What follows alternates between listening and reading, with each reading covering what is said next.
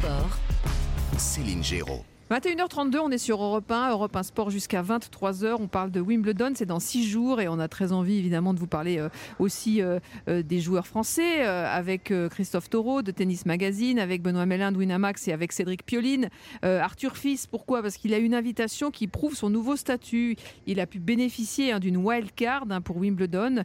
Il est à la 58 place mondiale, me semble-t-il. Euh, c'est son meilleur classement, hein, si je ne me trompe pas. Et ça fait de lui, du coup, le cinquième joueur français. Euh, euh, Cédric Pioline, c'est super chouette quand même, cette, cette wildcard. Surtout qu'il était blessé, le Christophe Taureau le rappelait, il n'a pas pu jouer le tournoi précédent.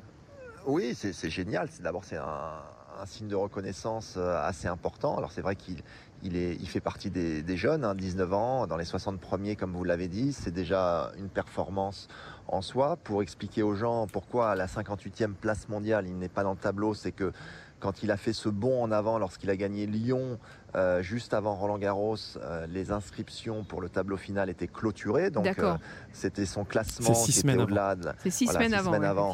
Donc il était au-delà de la 110e place mondiale et donc en qualification.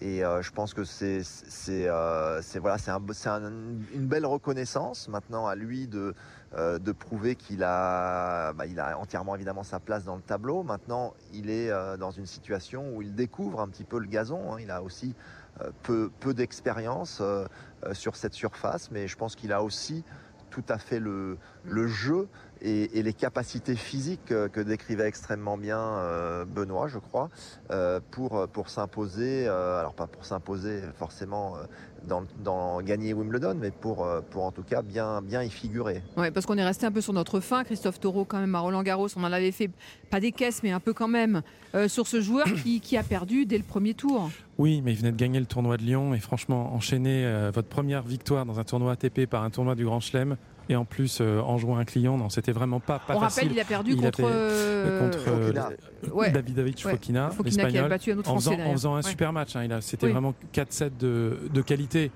Donc c'était vraiment pas une défaite honteuse, hein, loin de là. Euh... Non, c'est pas ce que je dis. Je dis juste que les Français sont, enfin, les supporters de, les fans de tennis étaient un peu frustrés parce qu'ils étaient tous venus pour le voir jouer. C'était la pépite, la révélation, et on l'a jamais vu. Enfin, pas longtemps, pas assez longtemps en tout cas. Et puis bah voilà, il n'était pas, il était pas tête de série, il a joué une tête de série. Enfin voilà, c'était mm. de toute façon une situation compliquée. Maintenant, euh, il découvre, euh, il découvre le gazon. On va voir ce qu'il est capable de faire dessus. Après, il a un excellent service, il tape fort dans la balle. Euh, moi, je trouve que tactiquement, il est, il est déjà vraiment très très mûr. Je suis pas sûr que dans sa carrière, le gazon sera la surface sur laquelle son tennis va s'exprimer le mieux. Mais malgré tout, il a des, il a des qualités pour pour ça. Donc, euh, donc on va voir. Et malheureusement, on n'a pas pu le voir effectivement contre Carlos Alcaraz au, premier tour du, du, Queen. Ça aurait été amusant. Il aurait pu s'étalonner face, euh, face au meilleur joueur du monde, ou en tout cas l'un des deux meilleurs joueurs du monde, mais ça n'a pas, été le cas. En tout cas, il va, il va découvrir le grand monde de, Wimbledon, le prestige. Et puis peut-être qu'effectivement, il va, au tirage au sort avoir une tête de série, se retrouver sur un grand cours. Et c'est toujours un moment euh, absolument incroyable hein, dans la carrière d'un tout jeune joueur. On peut rappeler quand même que parmi les joueurs qui ont 21 ans et moins, c'est le cinquième joueur mondial. Hein. Ah oui. Devant lui, il y a Alcaraz, Rune, Mouzetti. Non, je, que je vous dis des bêtises, c'est le quatrième joueur mondial. Aujourd'hui. Ah oui. Quand on prend le classement pour la race de, du Masters des joueurs qui ont moins de, 20, qui ont 21 ans. Moins de 21, voilà, il est, il est et quatrième. En plus, il est sur une génération, effectivement, avec Alcaraz. Euh, voilà, Alcaraz, Rune Mouzetti et après Arthur Fils qui est, qui est 58e mondial. Alors Benoît Mélin, sur, euh, sur Arthur Fils, c'est euh, effectivement une invitation qui prouve son nouveau statut? C'est moi j'ai applaudi des deux mains quand j'ai vu ça parce que les, les, euh, Wimbledon n'a aucune obligation d'inviter des joueurs euh, qui viennent de fédérations françaises, australiennes ou américaines, ce qui n'est pas le cas par exemple à Roland Garros où il y a des échanges avec les fédérations américaines et australiennes où en général on donne toujours une invitation à un joueur de ces fédérations euh, pour pouvoir les accueillir dans un tournoi du Grand Chelem, ce qui n'est pas du tout le cas à Wimbledon. C'est mm. assez rare hein, en général. Il y a quelques Français dans le temps qui ont, qui ont eu euh, ce genre d'invitation, mais il n'y en a pas beaucoup avant euh, Arthur Fils. Nicolas Mahut l'a eu à trois reprises. Le premier, mm. c'était Patrice Dominguez à la fin des années 70. Il n'y en a pas eu beaucoup, mais en général, c'est vrai que quand on regarde un petit peu euh, les performances des Français dans les tournois de Grand Chelem, on se rend compte quand même qu'à Wimbledon, euh, cette espèce de tennis qui demande d'avoir euh, une super main, un super œil, une supervision du jeu, ben, en général, les Français sont très très bons là-dedans. On n'oublie pas que Sébastien Grosjean a été deux fois demi-finaliste, comme Richard Gasquet, comme Joe Wilfried Songa. Je n'ai pas besoin de vous rappeler que Cédric Pioline a fait la finale en 97. On se rappelle qu'il y en a souvent qui sont en huitième de finale, en deuxième semaine. Euh, ne serait-ce que déjà Hugo Humbert, aussi, partie Manarino. très bon joueur sur gazon. Euh, Benoît Paire aussi, qui est un très bon joueur sur gazon. Adrien Manarino. Enfin, on a pléthore de joueurs. C'est vrai que là, on s'intéresse à cette jeune génération. Oui, il y a Arthur Fils, c'est génial. On n'oublie pas non plus Luca Vanaché qui peut dégager un jeu très intéressant sur gazon Mm. aussi. Je le pense plus fort encore que Arthur Fils mentalement. Peut-être pas techniquement parlant, il ne dégage pas cette, cette- Ouais. ce charisme et cette puissance d'Arthur Fils, mais c'est un joueur aussi très très impressionnant, d'ailleurs qui joue en ce moment sur le tournoi d'Eastbourne et qui joue bien, qui est toujours qualifié. Donc je me dis que on a, on a tout ce qu'il faut sur un, un gazon qui n'est plus le gazon d'avant non plus, il Oui. faut bien le rappeler. C'est un gazon sur lequel on peut construire des points, où il peut y avoir des longs échanges, où on a quand même un jeu différent de ce qui se passait à l'époque de Cédric Pioline. Et c'est vrai que Arthur Fils, tout autant que Luca Vanaché, dans leur génération de joueurs, peuvent très bien jouer les premiers rôles.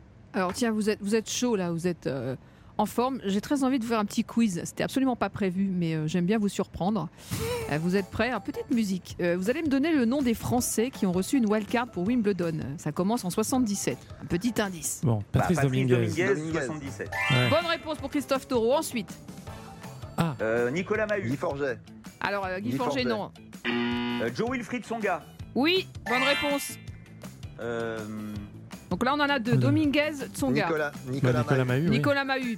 Très bonne réponse de Cédric Pioline. Trois fois. 2009, 2013, 2015. Ensuite. Arthur Fils. Bah oui, celui-là, on l'a déjà. Ah Oui, on l'a déjà donné, celui-là, ça compte pas. Allez, Après Mahut, il y en a un autre? Il y, a- il y en a un autre, euh, 2002. Non, non, le dernier, le dernier c'est Mahut. Le dernier, c'est Mahu, effectivement, euh, 2009, 2013, 2015. Vous m'avez donné Dominguez, 77. Ah, il en manque un. Il, en man- il en manque plus qu'un. Il y a- Ah Oh non, il en Non, manque plus. il en Nicolas manque Escudé euh, 92. Nicolas Escudé Non. Non, 92 Ouais. C'est pas Guy Forget? Non. C'est pas Grosjean? Non. Bah, en Richard 92. Gasquet. Non. Ah, Cédric jamais- Pioline Non. Finaliste à Roland Garros. Le Comte. Un Oui, bonne Ah oui. réponse, Benoît. Bah, quand même. Le Vengeur masqué. Voilà. Donc, vous m'avez donné de son gars, il me manque euh, 2002. 2002 C'est pas Grosjean. Non. C'est je sais Clément. pas. Il a un Clément? prénom Clément. composé. Arnaud Clément. Non. Il a un double prénom. Pierre Gerbert. Roger Non. Vasselin. Non plus. Ça reste Pierre Pierruc, c'était presque ça. Mauvaise réponse. Ah, je vois pas. Paul Un nom Paul-Henri Mathieu Oui, Paul-Henri Mathieu, Polo 2002, wildcard. Et oui, pour on a oublié. hein. Complètement oublié ça. Son gars en 2007, effectivement. Et ensuite, il m'en manque encore un. Arnaud Clément, oui, 2013, pardon. C'était une bonne réponse. Ah. Et Ah, ensuite, il en manque un en ça. 2008. Bonne réponse, Eric On Pioline. m'enlève mes bonnes réponses. Allez, la 2008. dernière, 2008. On l'a on a, on a dit de son gars, non? Non, 2000. Son gars, c'était 2007. euh, Gaël, mon fils. Non, mauvaise réponse. Ah, c'est pas Gilles Simon. Non Arthur- plus, euh, mauvaise réponse. Bah, c'est Gasquet. Non plus, mauvaise réponse. Allez, les gars Lacoste. Non. euh, euh, Ça commence, son prénom commence par un J.